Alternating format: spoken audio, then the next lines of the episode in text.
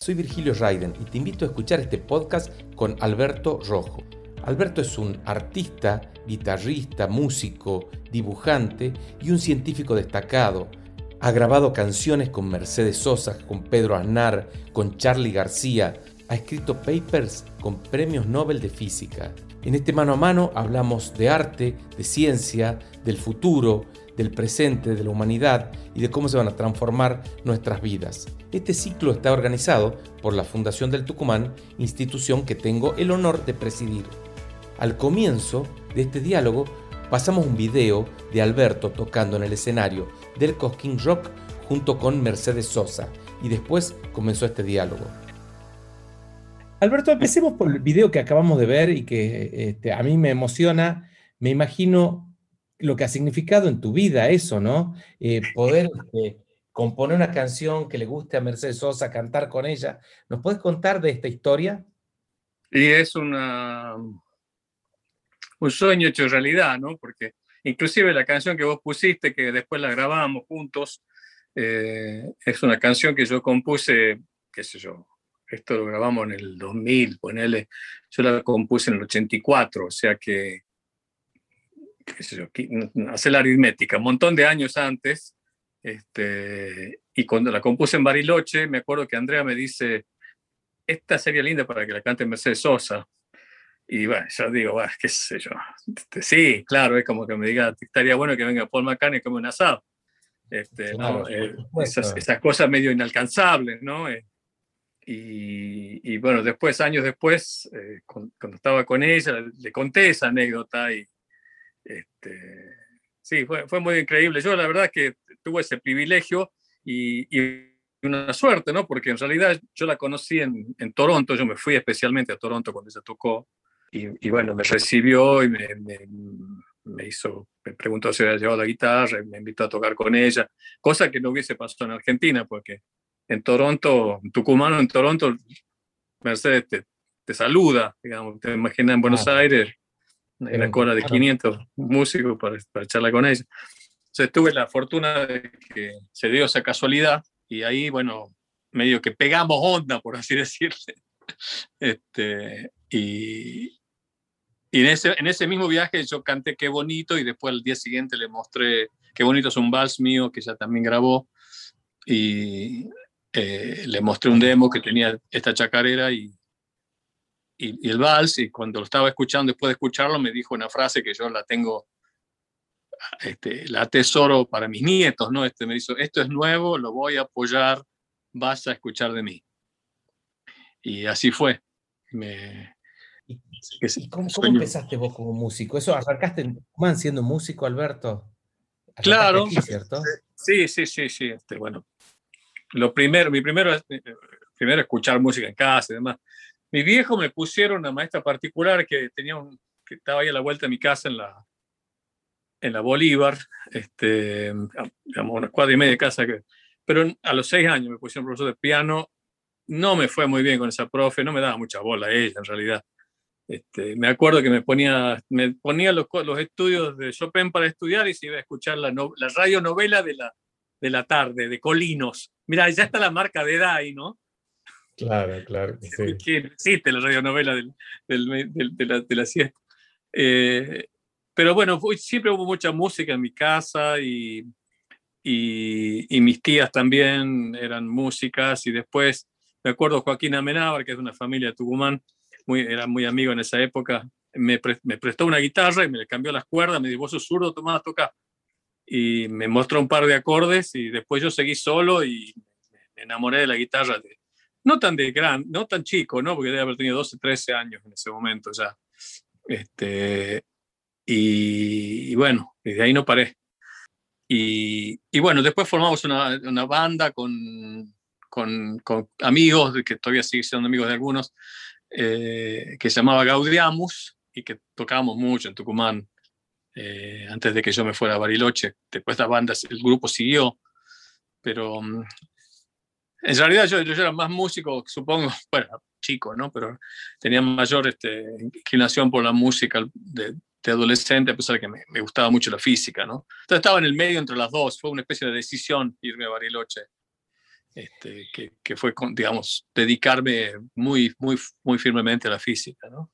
Y después tu carrera como músico ha seguido con algunos puntos que para mí son importantes, pero quiero que vos me contés cuáles son los tuyos, como haber grabado una canción con Charlie García, con Pedro Aznar, como estar grabando canciones con Pedro Aznar, son mis ídolos, también como la de Mercedes Sosa, así que me imagino que por lo menos tiene que haber sido también una experiencia conmovedora, un sueño cumplido también, ¿cierto? Sí, sí, bueno, con Charlie, yo con Charlie grabé, lo vi pocas veces, toqué dos veces con él y lo vi unas cuantas veces más. Eh, con Pedro tengo una amistad, somos, somos muy amigos, este, nos vemos mucho, fui muchas veces a su casa en Mar de las Pampas, qué sé yo. Este, pero para mí es un ídolo también, o sea, somos muy amigos y componemos, seguimos componiendo juntos, charlamos, estamos en contacto diario, digamos por temas de distintos tipos, ¿no? Eh, y para mí también fue un sueño laburar con él porque tiene un caudal musical impresionante. Yo con él grabé el mi segundo disco, él produjo mi segundo disco.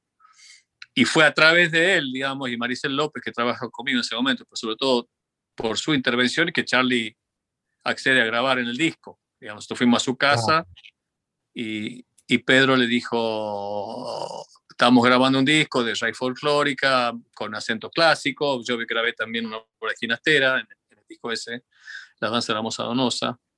Y, y, Charlie dijo, bueno, Pedro dice, queremos grabar un tema que sea del, del, segundo, del segundo orden de popularidad, digamos. Es como, como los Beatles, digamos.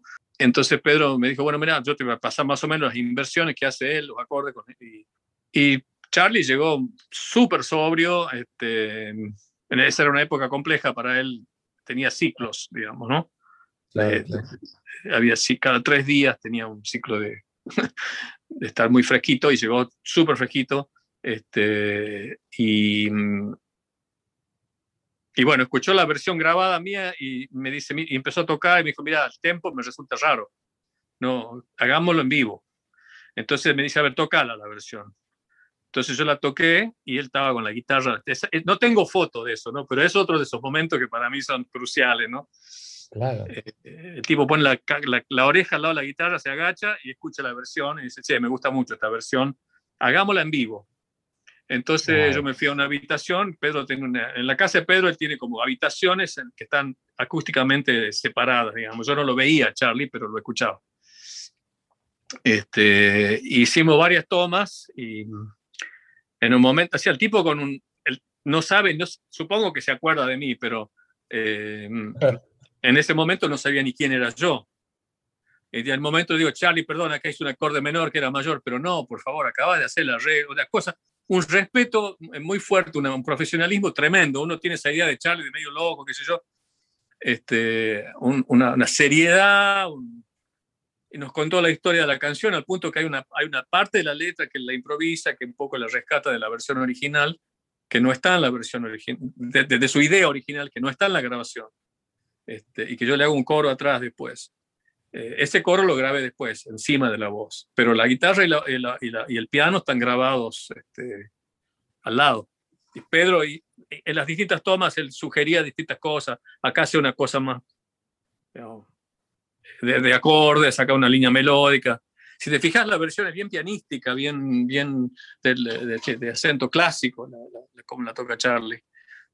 Y bueno, esa fue mi experiencia, Extraordinaria. Y después, bueno, Charlie Mercedes, que era muy amiga y también lo internaba Charlie conmigo y él me decía gracias. A veces decía, Charlie, menos rock and roll y más folclore le decía Mercedes a Charlie, menos rock and roll y más folclore.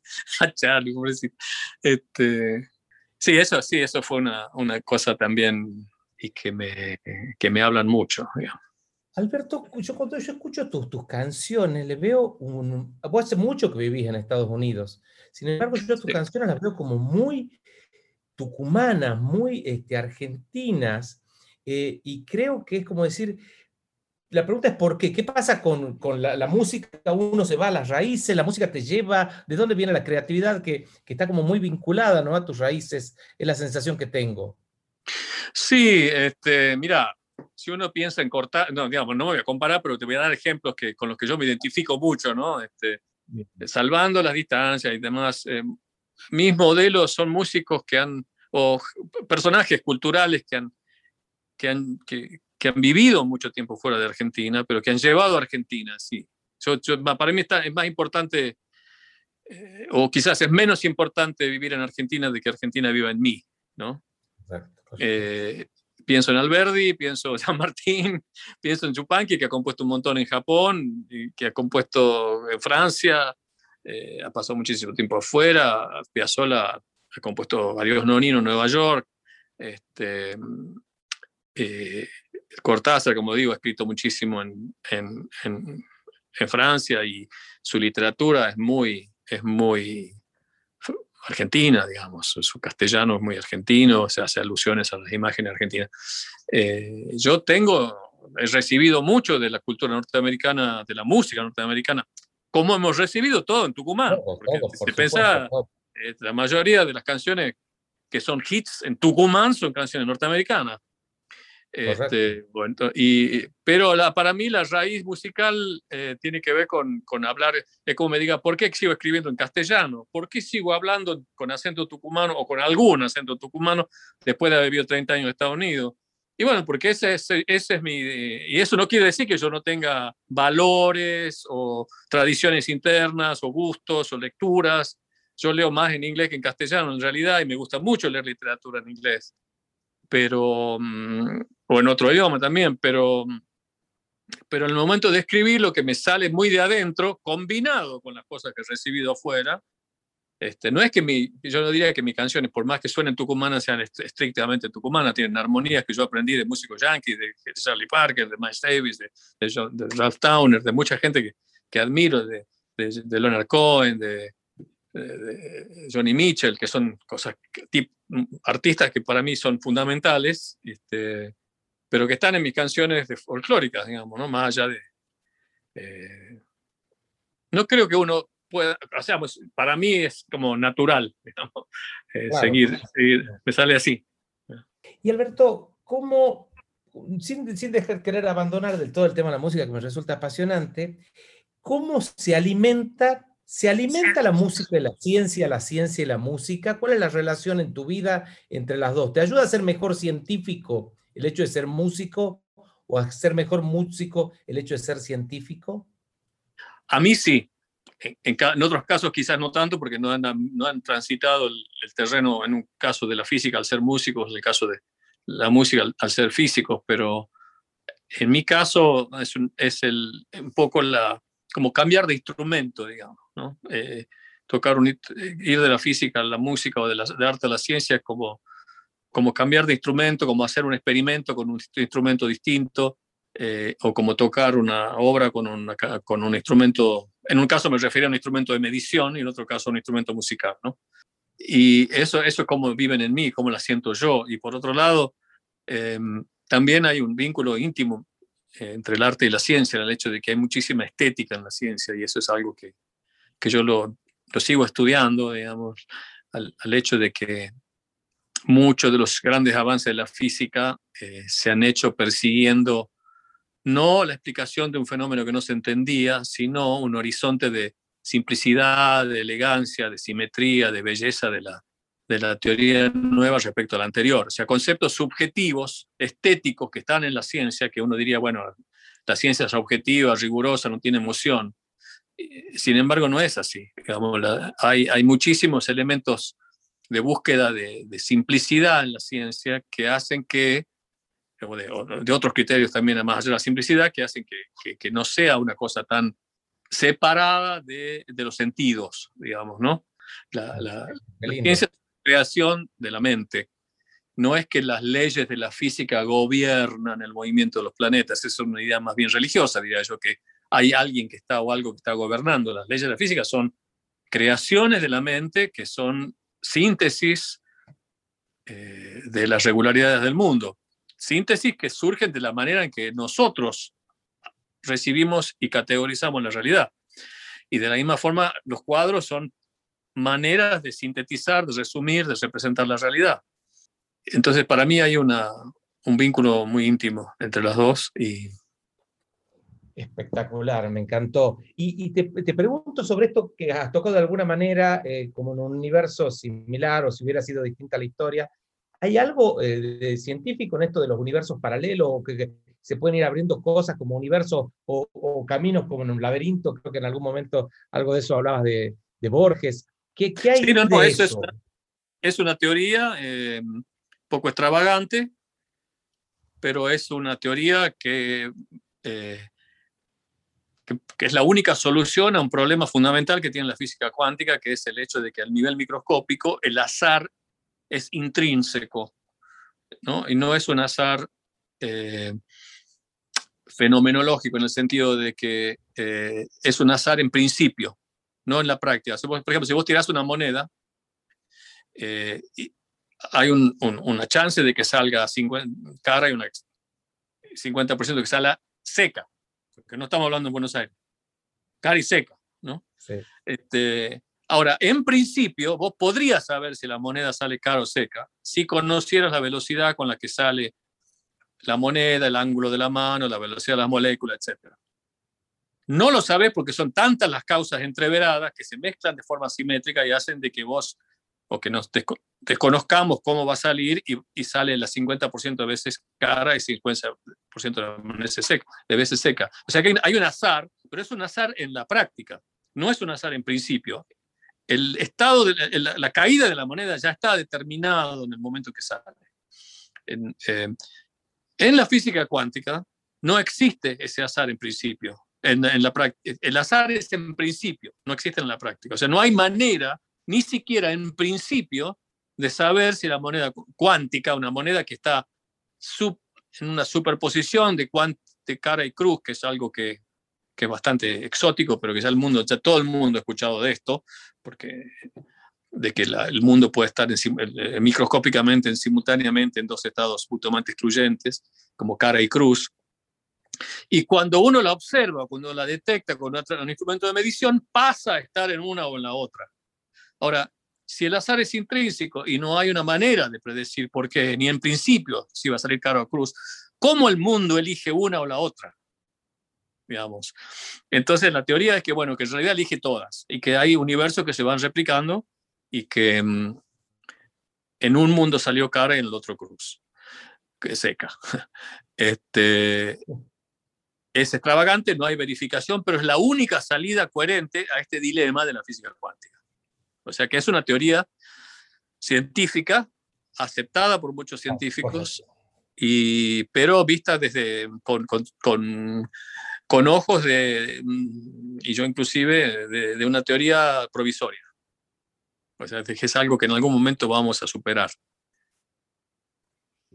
la física cuántica y todo este, este tu acercamiento a la ciencia que estás teniendo, ¿en qué, en qué, en qué estado está cuáles son los, grandes problemas que está resolviendo que nos puede llegar a cambiar a la humanidad.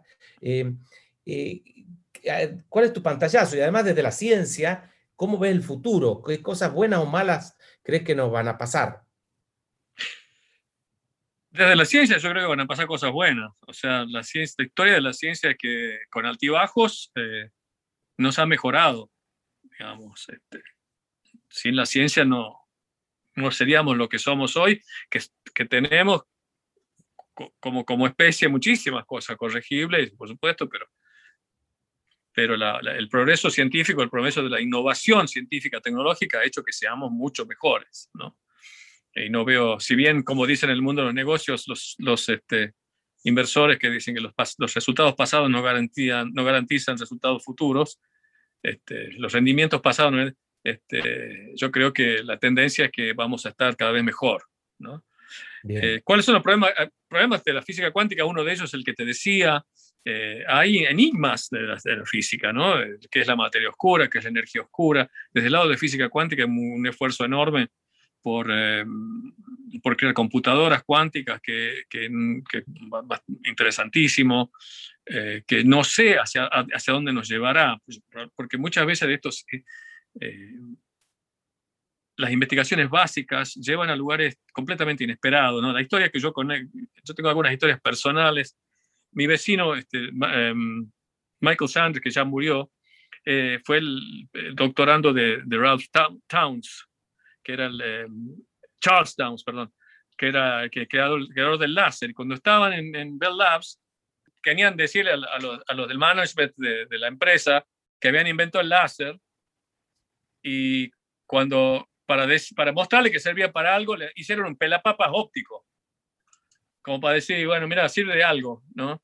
Este, y el láser hoy es una cosa que está en todos lados, ¿no? O sea, este, y entonces hay, hay, problemas.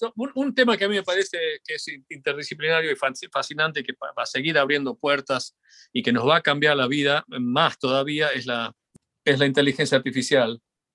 Yo creo que en el futuro tendremos que tener gobiernos de, de inteligencia artificial, que las grandes decisiones colectivas, en vez de tomarlas presidentes y eh, la tiene que tomar un organismo, un organismo programado. Yo creo que la inteligencia artificial en el futuro va a representar una, una nueva capa de la corteza prefrontal del cerebro humano, que es una, capa, una gran capa que nos conecta y que nos hace más inteligentes y que nos va a permitir eh, tomar decisiones que no están informadas o, digamos, estimuladas por, por, criterios personales, de ego, de, de sobresalir, de, porque, eh, digamos, en las grandes decisiones hay un favor, una, sea, se favorece a las comunidades, pero también se favorece a las carreras personales del que toma la decisión. Este, entonces, este es una, un, debate que a mí me gustaría iniciar, ¿no? Este, de, este es uno de los avances que yo creo que nos va a cambiar la vida, el, el hecho de también eh, en donde está la física y, están otras disciplinas, ¿no? O sea, el intervenir en el cerebro, ¿no? Intervenir ya sea con la inteligencia artificial desde afuera o modificaciones, ¿no? De la, así como hemos hecho, modificaciones de los tomates, también hay modificaciones, hay ahora hay terapias genéticas, ¿no? Que, que, bueno, que en el momento se van a implementar. Tiene que haber algoritmos que, así como anticipan este, tormentas, tienen que anticipar violencia y pararla este, ¿no? Eh, anticipar. Yo creo que eh, tiene que haber una, en el futuro tiene que haber un algoritmo que maximiza la felicidad de los individuos que, que y de la vida en el planeta. ¿no? Si, si, elegimos a ciertos individuos porque nos gustan, porque, porque tenían programas de reality TV, este, de pronto estaba sentado un tipo en el, en el, sillón más importante del poder del mundo, un tipo que era un energúmeno. Entonces, eso, un algoritmo, eso es poner a un piloto a, manejar un Boeing, un tipo que, que, acaba de, de, aprender a manejar. Entonces, este, me parece que bien hecho es, es la, un futuro que, que para mí no es descartable. Toda tecnología lo suficientemente avanzada es indistinguible de la magia, dice Arthur Clarke.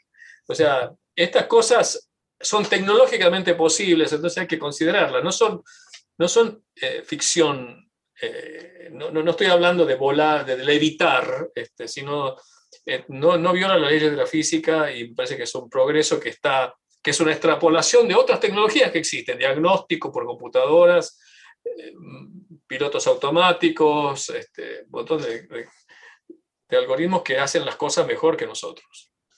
Dios. Y la pregunta, Dios desde la ciencia, ¿es compatible e incompatible? ¿Cómo ¿Hay un problema, Dios, que sería un problema científico que se está encarando o no? ¿Cómo lo ves ese tema? ¿Cuál es tu pensamiento al respecto? Hay científicos que son muy ateos, sobre todo en, Estados Unidos hay una, una, un movimiento reciente de los nuevos ateos, este, encabezado por los cuatro jinetes del apocalipsis, digamos que son Richard Dawkins, eh, Christopher Hitchens, eh, Daniel Dennett y mm, Sam Harris, ¿no? que son gente muy, muy inteligente, un, un eh, neurocientífico, un, biólogo, un periodista y el otro este, filósofo de la ciencia.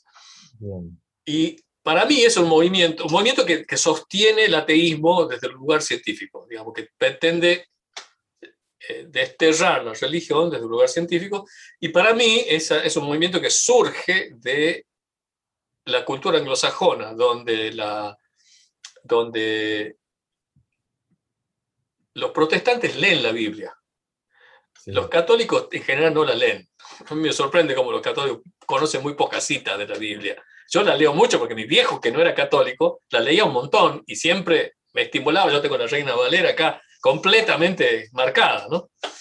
Entonces, si vos lees la Biblia, es complejo porque podés tomar literalmente muchos, muchos párrafos y es lo que hacen los protestantes. Entonces, al oponerse a ideas de la evolución, que es una cosa que se oponen hasta inclusive hay escuelas que no la enseñan, no la enseñaban hace poco, surgió un movimiento de, decir, para un poco, ¿no? Eh, hay una, una, especie de ideas pseudocientíficas de diseño inteligente que permite reconciliar la idea de la evolución con la religión y demás. Entonces surgió este movimiento en respuesta a los fundamentalistas bíblicos de los nuevos ateístas. Ahora, yo creo que es un movimiento en el fondo anticientífico, porque no podemos descartar que haya algo más allá del mundo físico. Yo no puedo creer en las religiones organizadas. Para mí, en lo personal, me cuesta mucho creer que haya un Dios unipersonal que en este momento está ocupándose de todas las galaxias del mundo, de las cosas que están a miles de millones de años luz, los exoplanetas, y que elige como representante en la Tierra en el mundo a un hincha San Lorenzo. A mí no me cabe en la cabeza eso.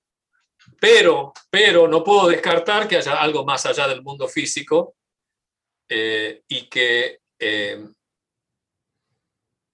que sea inaccesible al conocimiento humano directo. Y por eso a mí me parece que el ateísmo es un movimiento anticientífico, porque da una respuesta completamente negativa a un problema que no está bien definido. ¿Qué significa la existencia de Dios? Eh, es un problema que no, no, tiene una verificación, no está planteado de una manera científica, de manera tal que pueda ser verificado eh, con una prueba de, de, tal manera que uno pueda decir si es verdadero o falso. Entonces, si yo digo que eso es falso cuando la pregunta no está bien formulada, no estoy siendo científico. Entonces, yo dejo la pregunta abierta y para mí, este, yo me considero profundamente espiritual sin seguir una, una religión organizada. ¿no? digamos. La ciencia cree el qué, es el creer qué, no creer en. Entonces, yo creo que la vacuna funciona y creo que funciona no por una fe, sino porque hay evidencia. Digamos, en este caso, la evidencia, los protocolos de, los protocolos de verificación de aprobación han sido un poquito, se, se ha trabajado en paralelo, cuando normalmente se trabaja en serie, se, han, salteado algunas etapas por la cuestión de emergencia, pero sigue siendo un proceso de, verificación científica. O sea, de verificación, hay una estadística, sabemos el porcentaje con el que funciona. Yo creo que la salida de, la vacuna, de, esta epidemia, si bien yo tenía recelo con la vacuna, porque digo, ¿qué me estoy metiendo? Me acaban de hacer esto. Pero yo me vacuné. O sea, este, hay una parte mía que decía, mm", pero no, no me parece, Nora, que sea una cuestión, o sea, quizás lo teníamos que hacer un ida y vuelta, pero este, no, no, no una cuestión de fe en el sentido de creer sin la evidencia. Yo entiendo como fe este, lo que dice la Biblia. Perfecto. O sea que ese conocimiento científico ha ido eh, siendo apoyo para mejorarnos nuestro sentido ético. Porque si vos venís a decir que las mujeres son inferiores, yo no solo te voy a decir que no, pero también te puedo dar argumentos del lado del orden de lo científico para demostrarte que no. O de que si, si vos me decís que, lo, que, los, que, los que los gatos no son inteligentes, yo te puedo mostrar cómo que los gatos son inteligentes porque hay elementos de exploración de una de las verdades más sutiles que nos hacen mejores, digamos. ¿Cómo, sus, cómo resolver la maldad? No lo sé, pero yo creo que de alguna manera este, el conocimiento nos tiene que, nos fue haciendo mejores. Si vos te fijas, en 1900 el índice de criminalidad en el mundo era, pero 500, cinco veces mayor de lo que es ahora. En el, 1850 el, el, número de individuos que morían de mano de otro individuo era exorbitante comparado con lo que es ahora. El número de guerras que hay, que sigue habiendo, es muchísimo menor hoy que lo que era antes. Pensar que podíamos estar en guerra con Paraguay hoy, a los tiros con Paraguay, ya, ya lo superamos a eso. ¿no? pertenece al plano de, quizás de la ficción, más ficción y todo que mi, que mi inteligencia artificial. O sea que este, no sé si el implante en particular, eh, no, no, no, hay un chip que te va a ser bueno, pero, pero sí que, yo creo que eh, la, la, educación, la, la, investigación, la indagación de la verdad nos tiene que, nos, no fue haciendo mejores objetivamente, como te digo. ¿no? A propósito, recién nombró ficciones y me llevó a, a pensar en Borges y justo tenemos una pregunta que quiero que hable un poquito de Borges, que, sé que sos lector y que además lo has conocido a él. Eh, una, una, pregunta de Sofía Berman que dice, me gustaría escuchar acerca de la relación entre física y literatura y física y psicoanálisis.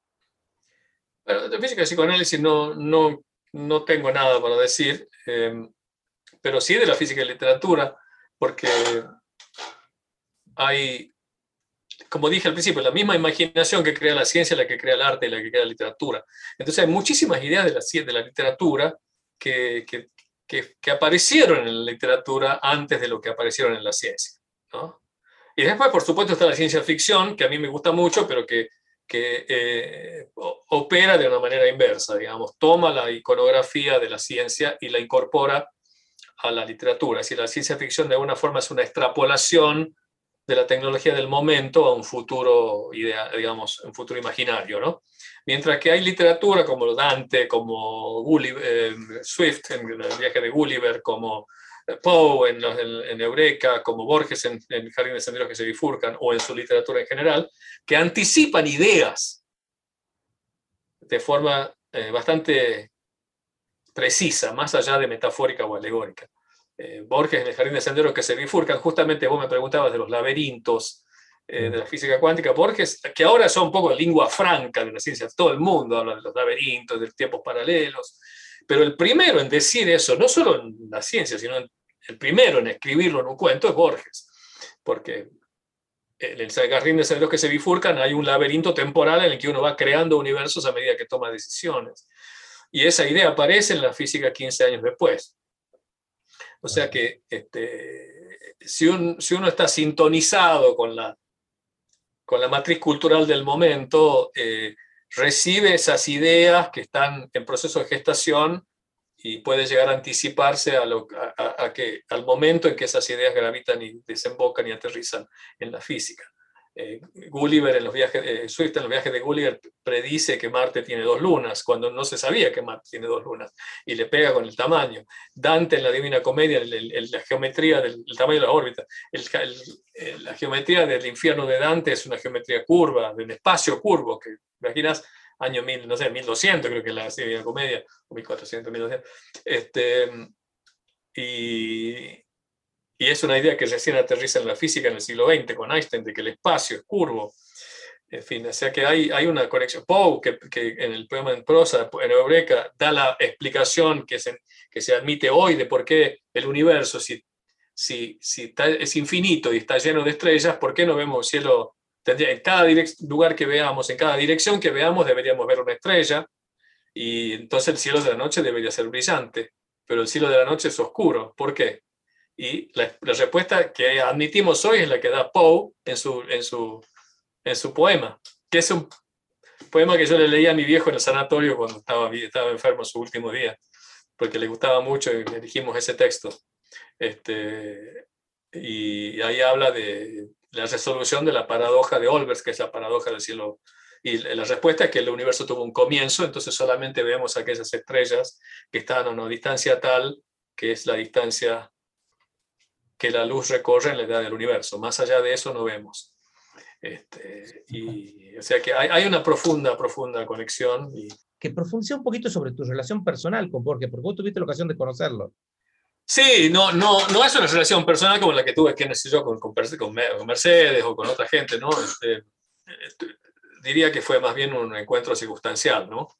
Eh, eh, estábamos en Buenos Aires y, era el día, el día, siguiente de mi casamiento y mi viejo estaban en, el Hotel Dorá, en la calle Maipú 900, eh, parando ahí, que habían venido para el casorio, nosotros antes de ir a la luna de miel fuimos a saludar al papá y estaba mi hermana también con Carlitos, mi cuñado, este, estaban parando en el hotel y, y llego al hotel y me dice mi mamá, mira quién está ahí. Y estaba Borges, ¿no? Solito. Él y después resultó ser Estela Canto, yo no la reconocí en ese momento porque bueno, mi viejo me dice, vamos a charlar con el tipo. Y yo digo, no, papá, ¿qué voy a charlar yo con Borges? Encima me daba vergüenza. Y además, como yo era tan admirador, me puse a mirarlo a él porque como es ciego, este, no podía mirar tranquilo. No podía mirar tranquilo como una estatua, ¿no? Y era igual, digo, mirá, lo es igualito. Y mi viejo dice, ¿de qué es igualito? Vamos a charlar con el tipo. Y, y bueno, se, se, acercó y le preguntó si podíamos charlar y, este, y la, dijo, sí, cómo no, cuando termine de almorzar, este, puedo contestarle alguna pregunta. El tipo chocho con charlar. Pero mi viejo le hizo un montón de preguntas. Yo no me animaba a charlar mucho hasta el final, cuando me animé. y bueno, mi viejo le hizo preguntas muy buenas, ¿no? Eh, me acuerdo, le preguntó de Ortega y mi viejo era muy orteguiano, y, Borges le dice, ah, sí, lo conocí cuando vino a Argentina, pero me pareció cero. Este, y después en otro momento, este es Borges en tiempo real, ¿no? Le pregunta mi viejo, pero Borges, ¿cómo es que usted que dice que no cree en Dios escribió tanto sobre Dios? Y Borges dice, ah, pero yo también escribí mucho sobre el Minotauro. Eso yo estaba presente, tiempo real, ¿no? O sea, 86 años con un humor y una lucidez este, increíble. Llegué a Bariloche, em, cuando estaba tomando la clase de física térmica, en uno de los libros de texto, que Kittel, había un problema final de capítulo que era calcular la, probabilidad de que un mono tecleando al azar teclee el Hamlet después de teclear una hora, que es una probabilidad muy chica, pero había que calcularle el número. Y en la nota al pie dice, para un estudio literario científico, leer la biblioteca de Babel. Yo digo, wow, de Borges, digo, estudio literario científico, el cuento de Borges citado, y de ahí empecé a encontrar otras citas de científicos a Borges. Entonces le dije a Borges en ese momento, Borges, usted sabe, esta la conté 500 veces, pero le dije a Borges, este, usted sabe que los físicos lo citan mucho, usted.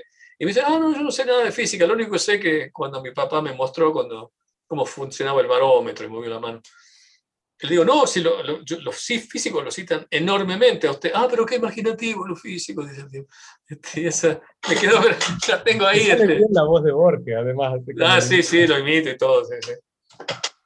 Este, que se fue, una, no puedo hablar de, no, puedo decir que sea una relación con el tipo, pero sí un encuentro que para mí representó mucho, ¿no? Porque eh, estas personas como, como, como Mercedes también, eh, que, que, hablan con un desconocido como con un famoso, digamos, que no, no distinguen, tienen esa generosidad, como, como, como Charlie, como te contaba, ¿no? O sea, alguien que, eh, que nos trataba de igual a igual. Lo único que quiero que no me pregunten de Asís, dice, porque este, en ese momento estaba, era, era famoso y te preguntaban, pero lo único, después quería más preguntas, quería más preguntas el tipo, o sea, muy, muy, eh, muy interesante. Eh, con el tema de la educación, ¿cómo ves la educación? Porque para mí todavía la educación está formando, por lo menos en Argentina, eh, está formando como para el pasado, para un mundo reproductivo, para aprender cómo es el mundo, pero no para crearlo y para vivir en un mundo exponencial. Y, el arte, por ejemplo, las artes están todavía subestimadas, una formación más integral. ¿Qué, ¿Cuál es tu punto de vista de esto? Yo creo. No estamos eh, formando gente innovadora, ¿cierto? Sino gente que reproduzca como el mundo, no que lo aprenda a crear. Bueno, es que justamente yo creo que hay que, hay que enseñar menos conceptos y más, más este, pensamiento libre, digamos. El, eh, yo lo que rescato mucho de mis padres es que no me enseñaron el error, que es lo que se, normalmente se enseña, digamos, ¿no? Este cubito no va acá, este cubito va allá. Eh, eh, cuando voy a empezar a enseñar el error, o sea, este, a marcar que estás haciendo esto mal y esto bien, estás cercenando mucho del impulso creativo que tienen los chicos íntimamente. O sea, el, el, creador es aquel que no dejó de, de, tener ese impulso de infantil, de curiosidad científica, de creatividad. Los chicos dibujan cuando van a comer una pizza, están los padres hablando de, de fútbol y los chicos dibujando.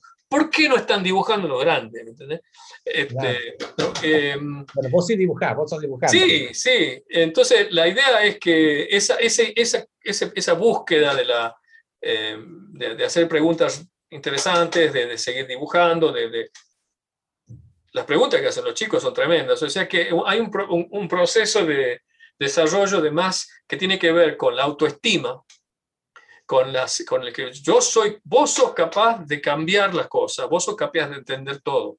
Si te lo propones, este, no hay nada que te detenga. Eso es más importante que decirle, no, para, el cubito está mal. Porque lo, lo, la clave del aprendizaje es una, una predisposición emotiva a la disciplina y al esfuerzo y a entrenar y a hacer 500 flexiones de, de brazo. Y si vos jugás con la pelota 16 horas por día, tenés una chance muy alta de ser Messi que si jugás una hora por día. El, talento está infinitamente sobrevaluado.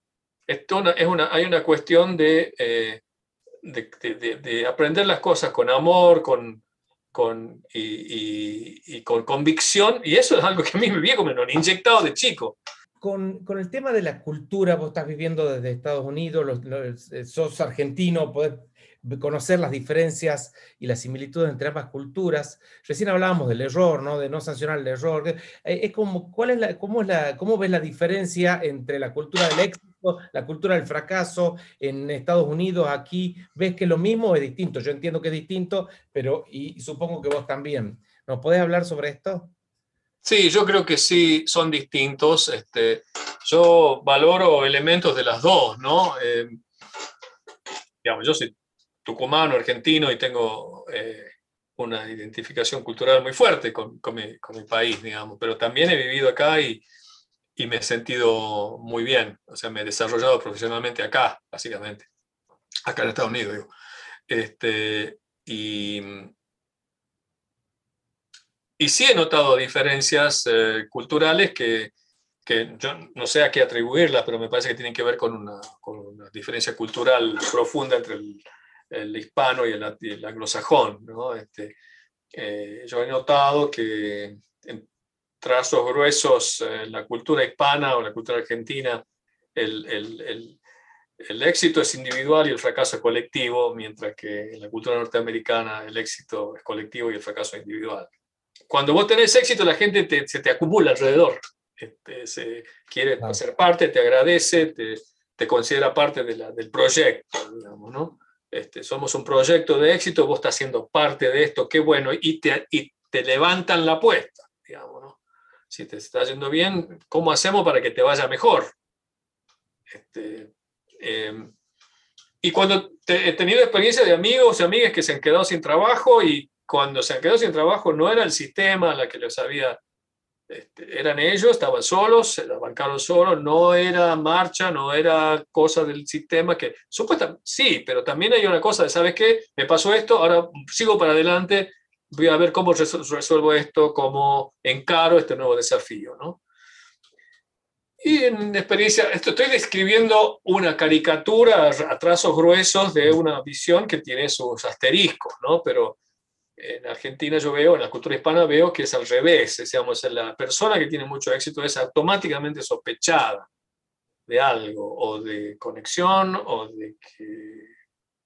Alguien habrá cagado. claro, corrupto, o, este, figuretti, o infinitas cosas que te pueden decir que, que me han dicho también. Este, y cuando, cuando te va mal hay una, una, una aglutinación hacia la responsabilidad de que sos parte de una colectividad a la que sos, en la que estás en un colectivo y que estás este, agredido y que sos parte de, sos una víctima de, de un sistema, ¿no? Eh, haces marcha, qué sé yo. Un elemento que, que yo rescato un poco de la cultura norteamericana, que, o por lo menos lo rescato en cuanto a mi experiencia personal, digamos, ¿no?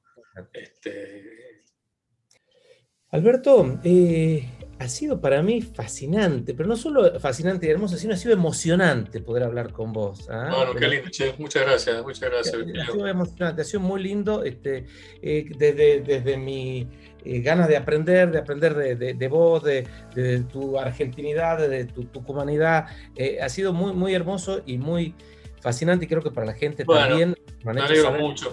Esto. Así que. Eh, y bueno, me encanta que sea Tucumán, que seamos, estemos hablando de Tucumán o Tucumán. No, sí, simplemente que tengo. Eh, la, la, única cosa que diría es que estoy agradecido y que me daría ganas de estar en Tucumán, de, ir a Tucumán y hacer algo. Ah, o comerme una empanada o hacer algún proyecto. Este, me, me, encanta que me hayan tenido en cuenta, que me hayan considerado y que, este, que me consideren tucumano. Gracias, no, gracias. Acá te esperamos con ganas cuando puedas, cuando, cuando puedas venir. ¿eh? realmente un placer. Bueno, bueno.